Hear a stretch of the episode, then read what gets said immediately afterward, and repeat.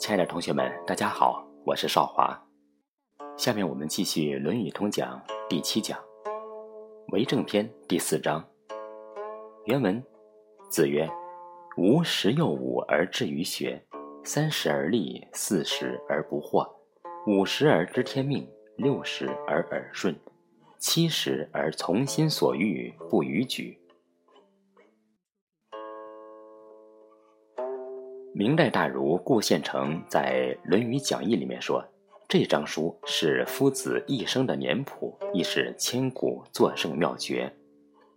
所以，如果要想真正的了解孔子、读懂孔子，那么把这一章，我们应该花点时间来好好的来解读一番。吾十有五而志于学，这个“有”字，音译都和那个“又”。是相通的。按照古文的句法，“十有五”就是十五岁的意思。孔子说：“我十五岁就志于游学。”我们怎么理解这个“志”呢？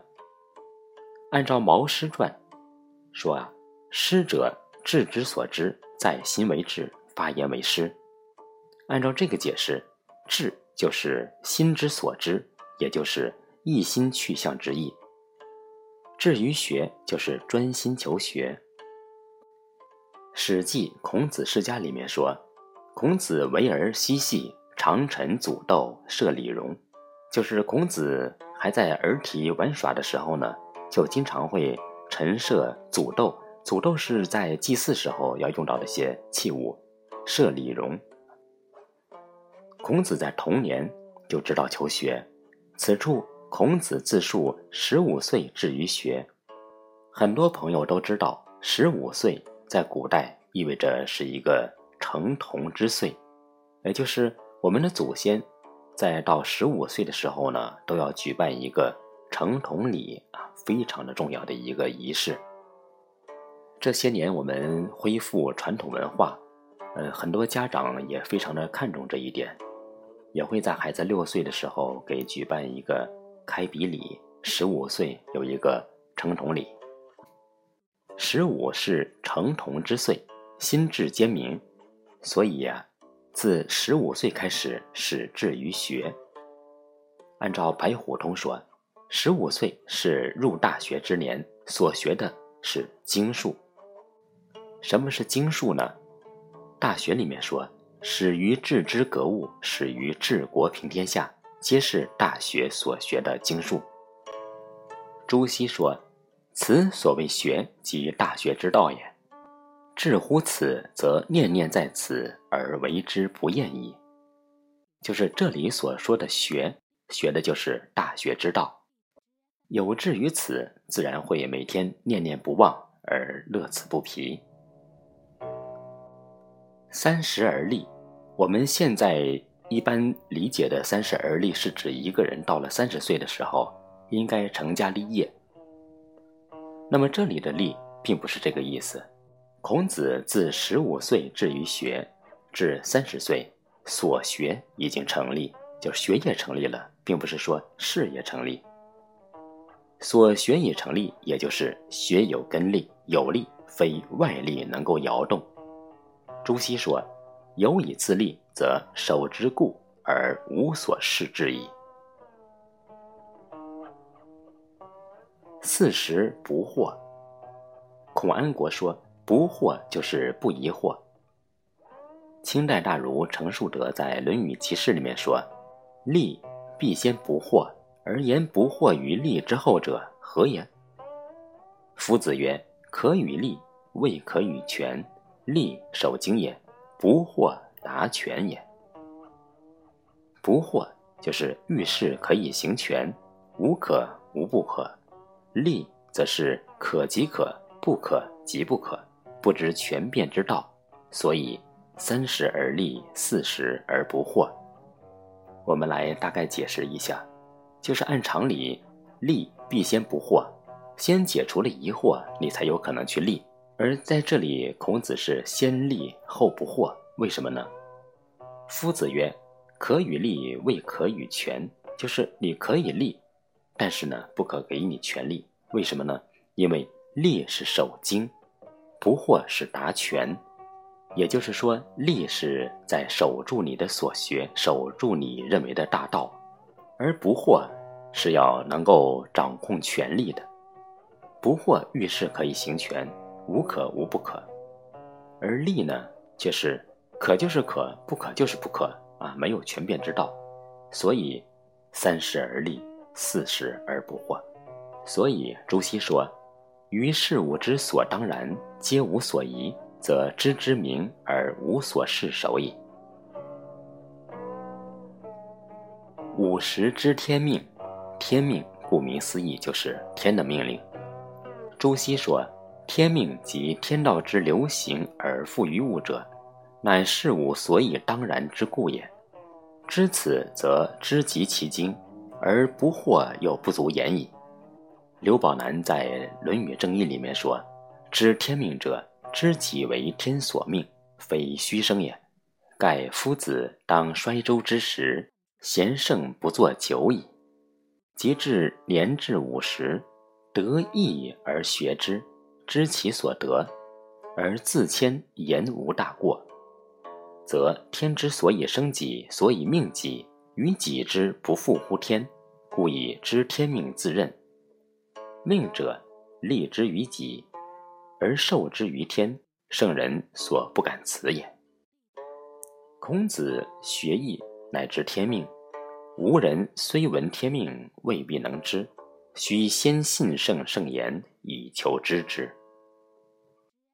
六十耳顺，耳顺的意思就是闻其言而知其微旨也。但闻其言即解为止，是所闻不逆于耳，故曰耳顺。耳顺就是耳的功能已经通顺自己以及他人的心理，故能闻他人之言，即知他人的心意。这是耳闻无碍之境。所以朱子说：“声入心通，无所为逆，知之之至，不死而得也。”七十从心所欲，不逾矩。七十岁是古稀之年，在这里，从心的“从”字做顺从讲，矩规矩就是端正方形的工具。按照《说文解字》，这个“矩”右面是一个巨大的“巨”，是引申为法度之意。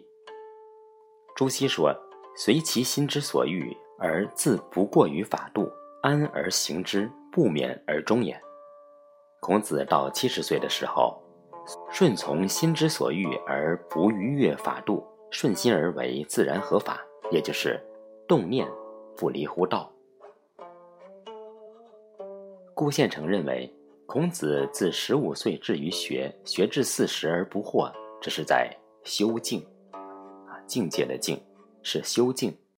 五十岁知天命是悟境。六十耳顺至七十从心，是在正境。这个说法非常有道理。可以说啊，这章是孔子引圣同凡，劝人勤学。孔子自述他的学习和修养的过程，这个过程是一个随着年龄的增长，思想境界逐步提升的过程。就思想境界的角度来讲，整个过程是三个阶段。十五岁到四十岁是学习领会的阶段，五十六十是安心立命的阶段，也就是不受环境左右的阶段。七十岁是主观意识和做人的规则融合为一的阶段。在这个阶段里面，道德修养达到了最高的境界。从心所欲不逾矩，实际上也呼应了上一章的有耻且格。这章也可以视为是孔学的心经。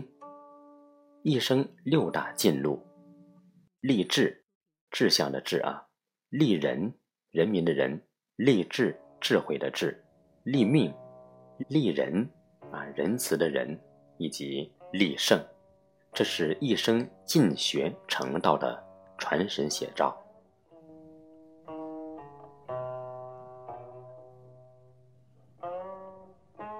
我们来继续为正篇的第五章。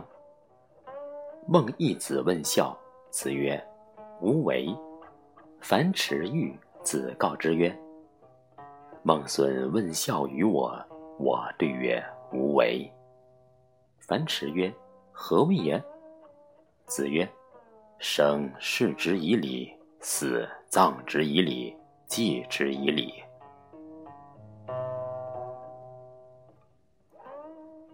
孟义子是鲁国的大夫，三家之一。啊，在这里第一次出现“三家”这个概念。所谓的“三家”，也就是鲁国的三桓。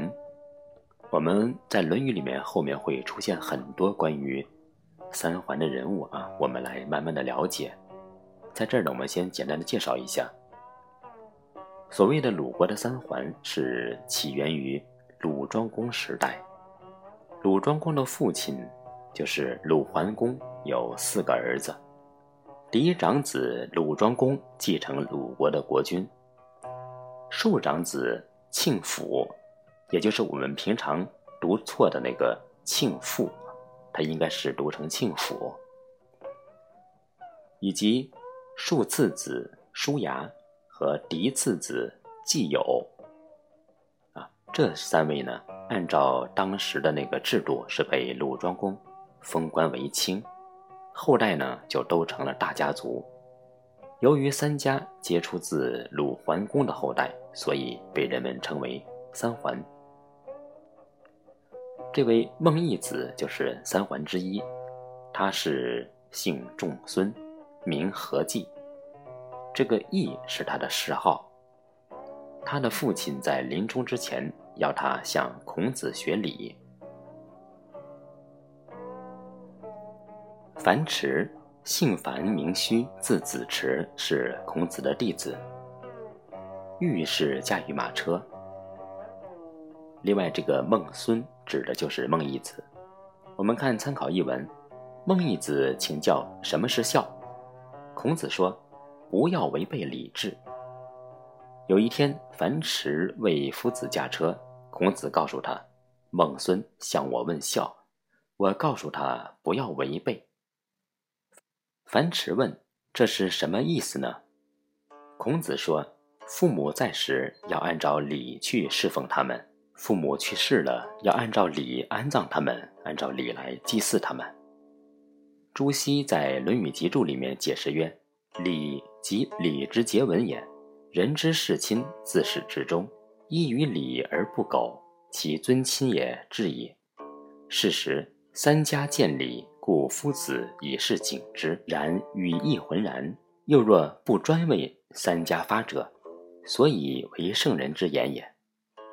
胡适曰：“人之欲孝其亲，心虽无穷，而分则有限，得为而不为，与不得为而为之。”君于不孝，所谓以礼者，为其所得为者而已矣。这里谈到的孝，就是子女怎样来去处理好与父母的关系，在世的时候怎么相处，去世的时候怎么相处，以及如何祭祀，这是孝道，建立在亲情的一套礼仪规则。这套礼仪规则是以人性为基础的，事亲有爱，葬亲有哀，祭亲有敬。传统的孝道是一种激发人性中的美好和善良，来规避人性中的丑陋、邪恶的部分，引恶扬善。孝道也是一个正本清源的问题，父母像父母，子女才像子女，这样。父母和子女之间才合在孝道上，否则源头坏了，孝道也就不能够流传下去。无为就是根正苗红，需要正本清源。祭祀之礼同样是正本清源，慎终追远，民德归厚，就是通古今，理清整个源流。好的，同学们。这节课到这里结束了，感谢同学们收听，我们下节课再见。